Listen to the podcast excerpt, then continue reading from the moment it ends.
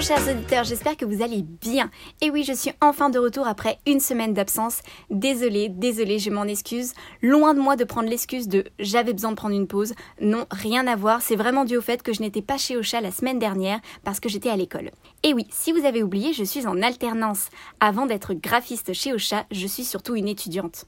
Enfin, étudiante, étudiante, c'est un grand mot. Je passe plus de temps en entreprise qu'à l'école, donc c'est un peu bizarre. D'ailleurs, cette introduction n'est-elle pas parfaite pour introduire le thème de l'épisode? Oui, je sais, les transitions de qualité sont de retour. Donc pour résumer, aujourd'hui on va aborder mon métier et mon parcours scolaire. Attention, sortez vos mouchoirs, ça va pleurer dans les chaumières. Et je vois que les rimes nulles sont aussi de retour. Non, promis, tant qu'on n'aborde pas le sujet du lycée, tout va bien se passer. Alors, par où commencer? Parce qu'en soi, je ne peux pas vraiment vous parler de mon métier si je ne vous parle pas de mes études, donc on va le faire tout de suite. En terminale, j'ai fait le choix de m'orienter vers les métiers de la communication et surtout ce qui m'intéressait à l'époque, c'était l'événementiel. Vous allez voir, je n'y étais pas du tout. Je suis donc entrée en bachelor chef de projet en communication et publicité à l'ESP, l'école supérieure de publicité à Paris. Pour ceux qui ne connaissent pas, un bachelor est une formation professionnelle, donc dès la première année, on a le même temps de cours que de stage. Je peux vous dire que c'est très sportif.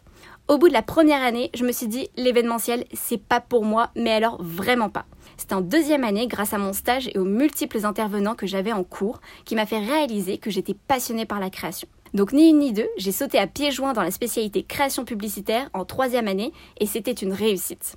Par la suite, j'ai été diplômée et j'ai décidé de continuer dans mon école en choisissant le master de direction artistique.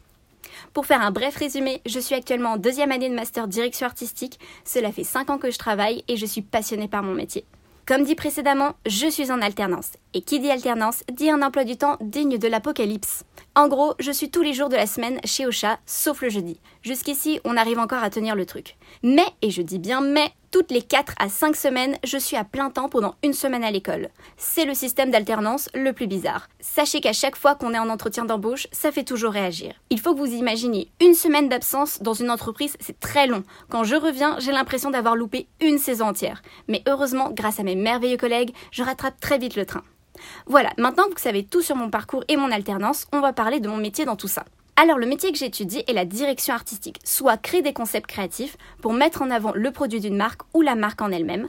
Bref, on analyse, on ressort les points forts, on pense un concept créatif qui sera mettre en avant au mieux la marque ou son produit auprès des consommateurs et ensuite on passe à la réalisation, soit ce que vous pouvez croiser généralement dans le métro, dans votre télé ou sur votre téléphone avec les réseaux sociaux. C'est un métier qui demande de l'analyse, de la réflexion, de l'introspection, de l'imagination, un petit grain de folie et surtout beaucoup de courage et de confiance en soi, car croyez-moi, ce métier n'est pas de tout repos. Il faut vous dire que quand on présente une création, on la soumet au jugement de personnes extérieures. Et quand on juge une créa, on juge d'une certaine manière le créatif, car c'est son point de vue qu'il apporte et donc sa manière de penser. C'est pour ça que les deux derniers points sont très importants pour s'accrocher. Vous vous dites sûrement, c'est très intéressant tout ça. Mais quel est le rapport avec le métier de graphiste, donc mon poste actuel chez Ocha? Eh bien, un graphiste possède quant à lui un aspect plus technique au niveau du design et de la réalisation sur les logiciels. Dans le schéma d'une agence, le directeur artistique reçoit le brief, en ressort un concept créatif avec les éléments, la tonalité, l'ambiance qui doit apparaître sur le visuel et contacte par la suite le graphiste pour le réaliser. Cependant, il existe des graphistes qui ont la capacité de faire de la direction artistique et inversement donc mon cas. Je resterai bien sûr toujours plus du côté DA que du côté graphiste, mais je peux faire les deux car c'est une compétence que j'ai acquise avec mes études et mes propres expériences. Et donc chez Ocha, comment ça se matérialise? Pour vous donner un exemple concret, c'est moi qui m'occupe des visuels, des réseaux sociaux, que ce soit les concepts comme Dans nos oreilles ou des opérations pour le Purple Friday ou Noël. Avec l'équipe, on réfléchit au concept et après, je le matérialise. Et par la suite, quand Mister Covid sera calmé, il y aura aussi du print, donc des flyers, des kakémonos, des stickers, enfin plein de choses à faire. Croyez-moi, j'ai pas le temps de m'ennuyer. Je crois que j'ai tout dit pour cet épisode et donc il est temps de passer à notre dernier teaser pour le dernier épisode de mon podcast Onboarding. Dans le prochain épisode, on va parler du récap de l'expérience d'être podcasteur pendant deux mois et ce que ça m'a apporté et si ça m'a donné des idées pour la suite. Hey hey Dans tous les cas, je vous retrouve la semaine prochaine pour le final. Sur ce, chers auditeurs, je vous souhaite une bonne journée et à très vite.